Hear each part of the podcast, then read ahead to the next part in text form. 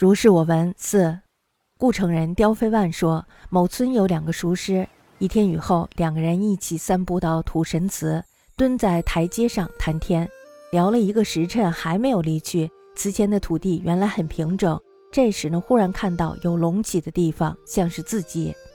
两个人一道细看，只见泥地上用棍子画出了十六个字。不趁凉爽，自刻生徒，浑人书馆，不亦愧乎？意思是天气如此的凉爽舒适，你们两个人吃饱了没事干，不去教徒授管，荒废人家的书馆学堂，你们就不觉得惭愧吗？大概呢是祠里没有人居住，狐狸精住在里面，嫌弃两个人在这里聒噪得太久了。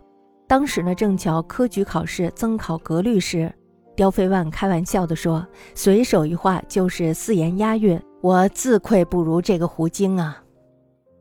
故城雕飞万言，一村有两书师，雨后同步制图神祠，俱彻对谈，一事未去。祠前土静如掌，忽见奔起似字迹，共视之，则泥上丈画十六字曰：“不趁凉爽，自可生徒，混人书馆，不亦愧乎？”盖此五人居，胡聚其中，怪二人酒郭也。时成事方增律师，费万戏曰：“随手成文，祭祀言夜韵，我愧此狐？”